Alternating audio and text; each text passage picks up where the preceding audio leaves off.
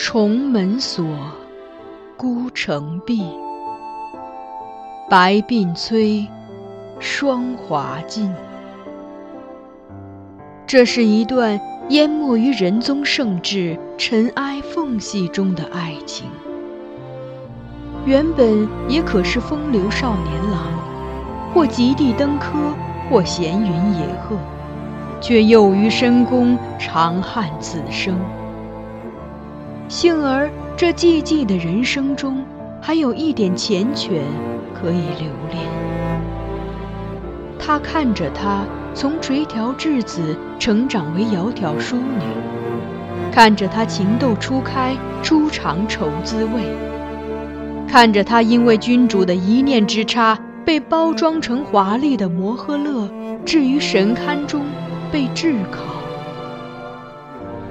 他把她当作唯一的依附，他亦愿意给他此生所有的温度。于他们，是无关他人的情爱；于天下，却是大逆不道的罪孽。锦上繁花，天加宠溺，无法开启紧闭孤城。紫陌红尘，若爱若恨，只是由不得认真。枕上空山，身下影。终成三春梦魇，一阙宫墙，两相独绝。唯寄望来生陌上，拾到他遗落的花钿。欢迎收听米兰 Lady 作品《》，由菊与纸播讲。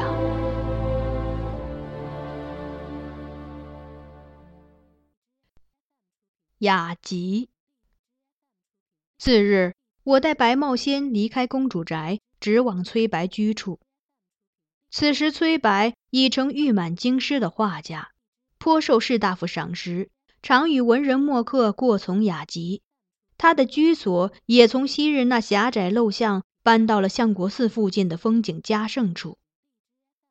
我按路人的指示找到崔宅，叩门数下后，门嘎的开了。一个十余岁的小孩自内探手出来，眼睛滴溜溜的打量着我，却不说话。元宇，来客是谁？我听见里面传来崔白的声音，于是我朝那孩子自报姓名，请他代为传报。那孩子点点头，跑了回去。少顷，崔白亲自迎了出来，满面笑容的对我长揖，口中连声道。许久不见，怀吉别来无恙。寒暄之后，他引我入内。我记挂着构画之事，一臂走，一臂跟崔白简单叙述了缘由，问他可愿选几幅新作给我进城帝后。他听了，笑道：“我原是为画院所弃之人，岂敢在进城涂鸦之作以供御赏？不过说来也巧。”我正与两位好友在园中饮茶赏画，相与切磋，他们画艺倒都不俗，亦有新作在此。你且去看看，若有合适的，便请他们取几幅给你吧。正想再问他这二位友人是谁，但见屈郎一转，他已引我进至后院园中。这后院面积不大，但中植松桧无竹。内设小桥流水，清旷雅静，人行于其间，如处画中。小桥边有一座竹子建成的亭阁，崔白的友人皆在其中。一位年逾半百，戴高装金子，着交领蓝衫，正反髻袍袖，提笔在案上图卷中点画；另一位年龄与崔白相仿，三十多岁。头戴高士巾，身穿大袖直多，此刻坐在茶炉边，自在等汤瓶声响，以助汤点茶。崔白带我进去，先将我介绍与二人，他们皆过来见礼。我问崔白：“两位先生该如何称呼？”他却笑而不答，只说：“你且看两位先生大作。”我一步至岸边。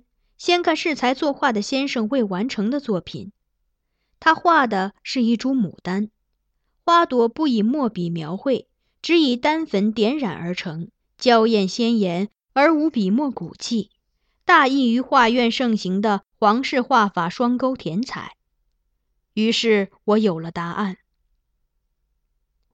眉骨画花鸟，绰有祖风，又出新意。先生必是金陵徐氏长孙重嗣先生。金陵徐氏是指南唐花鸟画家徐熙。崔白一向喜爱他的野艺画风。徐熙子孙亦都雅善丹青，其中长孙重嗣以眉骨法画花卉，将其祖遗风与皇室富贵气相结合，于国朝画坛是创新之举。我所料未差。那位先生含笑欠身，惭愧，不才正是徐崇嗣。崔白又让我看一侧壁上所悬的几幅山水画，说那是另一位先生所作。我逐一端详，但见他笔致巧善，稍取李成之法，画四时山水，远近浅深，风雨明晦，朝暮景象各异，峰峦秀起，云烟变灭。矮矮之间，千态万状，布置笔法颇有独到之处。我略一思索，也大致猜到，先生笔下四时山景各尽其妙：春山淡野而如笑，夏山苍翠而如低，秋山明净而如妆，东山惨淡而如垂。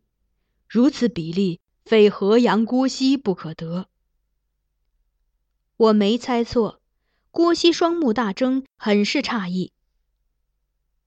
我乃一介布衣，久居外郡，又不似徐先生出身世家，美名远播于天下。中贵人却又如何识得鄙人姓名？我含笑道：“十年前，子熙便已向我称赞过先生笔意精绝了。近年画院故友亦不时向我提及先生大作。”此前我也有幸欣赏过。这日余下的时光，便在三位画家热情款待下度过，格外水石潺湲，风竹香吞；室内炉烟芳鸟，帘卷墨香。我们点茶评话，言谈甚欢，连小白与那叫元鱼的孩子都一见如故。两人坐在小河水边，元鱼一手执着树枝。不时的在地上比划，教小白画树上寒鸦。期间我说出来意，徐郭二位先生当即各取了几幅新作，慷慨相赠。我自不肯受此大礼，命小白取出银钱给他们。他们推辞几番，见我坚持，才略略收下一些。子熙真不肯赠我一幅新作吗？我问崔白。他笑了笑，晃过圆鱼，低声嘱咐了几句。那孩子旋即跑开，像是去取什么了。这孩子真机灵。我看着他背影微笑，再问崔白：“这是令郎？”崔白大笑道：“源于姓吴，是我的弟子。”然后他笑意稍减，补充道：“我尚未娶妻。”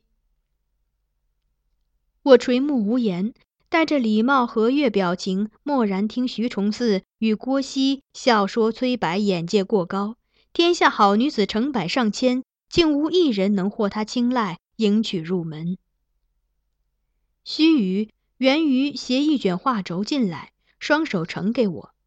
我展开看，见画的是秋江景致，一只芦雁独立于蒹葭衰草水岸边，抬手眺望远处。意态寂寥。黄昏时，我向崔白等人告辞，他们极力挽留，说难得如此投缘，不如少留一宿，今宵四人把酒畅谈，明日再归亦不迟。这时，有木鼓声从附近的相国寺中传来，我想起一事，心念微动，遂颔首答应。次日清晨，我甫至公主宅门前。便见张承照与嘉靖子双双迎出，口中都道：“谢天谢地，你可回来了！我诧异问道：“你们一直在这里等我，出了什么事？”张成照一面为我牵马，一面说：“你走后，驸马约了几个朋友在园子里的鸡丸场打球。那场边原是公主的庄楼。公主听见声响，便走到栏杆边看了看。驸马的朋友中有一人大概猜到楼上帘后的身影是公主，存了轻薄之心，便故意发力，把球击到了公主身边一卷竹帘上。公主大怒，立即命几个小黄门下去，把驸马的朋友全部赶走。”驸马呆立在场内好半天，倒没多说什么。不过国舅夫人听说这时候可不乐意了，赶过来指着那几个小黄门大骂，污言秽语的，嗓门又大。公主听了气得掉泪。我本想再带几个人下去回国舅夫人几句，却被梁头监喝住，让我别再生事。我只好听命。但这样一来，公主的气就没法出呀。她后来坐在楼上生了一天的闷气。偏偏你又没回来，他等到半夜又担心你出事，派了许多人出去找，自己越等越急，忍不住又哭了起来。我立即加快了步伐，问：“公主现在何处？”嘉庆子道：“在寝阁厅中，一夜没合眼，现在还在等着先生呢。”见到公主时，她的确是憔悴不堪的模样。双目红肿如桃，皮肤暗哑无光，头应还是昨日梳的，现已有好几缕散发垂了下来。发现我进来，他眸光闪了闪，下意识的起身，但脸色旋即一沉，向我斥道：“外面既有逍遥处，你还回来做什么？”再顾左右，吩咐道：“把他大棒打出去。”周围内臣侍女都暗地偷笑，并无一人上前逐我出去。我含笑上前，把手中托着的一个纸包递至他眼前。他恼怒的侧手，但应是闻到了其中散发的香味儿，犹豫一下，终究还是问了我：“这是什么？”相国寺烧猪院那个大和尚卖的制猪肉。他果然好奇。低目看了看，我一边解开包装，一边解释：“我购画之处就在相国寺旁。一妥这时候天色已晚，我想起昔日公主提过烧猪院的制猪肉，便想等到天亮买一块新鲜的给公主，遂应有人相邀留宿一晚。今日天还没亮，我就去了烧猪院，等着烤好第一块，便买下给公主带回来。”他立即问了一个他关心的问题：“你见到那大和尚了吗？他长什么样？”很可惜，没有。我叹叹气：“他生意做大了，人的架子也大了，现在的猪肉都交给徒弟烤，自己轻易不见客。”哦，这答案令他怅然若失。我趁机递给他一小块竹签穿好的制猪肉，他一接过。仔细看看，又嗅了嗅，似乎准备品尝，那神情看得我不禁笑起来。他才回过神，意识到自己原本是在生气的，于是又羞又恼地把那块猪肉置于地上，呸了一声，复又坐下，扭头不看我。四周响起零零碎碎的轻笑声，公主怒道：“笑什么笑？都给我退下！”众人咸笑答应，行礼后相继退出，只有嘉庆子未走远，还在门外伺候。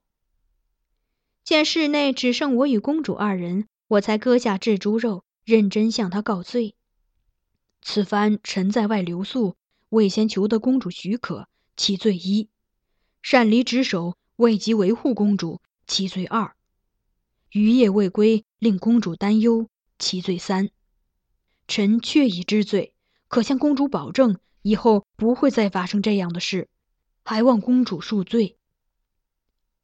我等了等，见公主一动不动的，并无应答的意思，于是又道：“公主既不肯宽恕臣，请容臣暂且告退，待安置好所购书画，再出关显足过来向公主长跪请罪。”言讫，我退后数步，再转身欲出门，先前沉默的公主却忽然疾步冲来，于我身后搂住了我的腰。我不由得一颤，步履停滞。门外的嘉庆子听见声音，回眸一顾，也是被吓了一跳的样子，红着脸转手避开。我不是生你的气。公主紧紧搂着我，将一侧脸颊贴在我背上，低声道：“我是怕再也见不到你了。你外出的这天，我在这里真是度日如年。倘若你离我而去，我宁愿下一刻就此死去。”我默然僵立着，暂时未做任何回应。他的悲伤像夏季不期而遇的雨，再度打湿了我的心情。一抹莫可名状的伤感与他的泪水一起，循着我衣衫纹理，逐渐阴入我心间。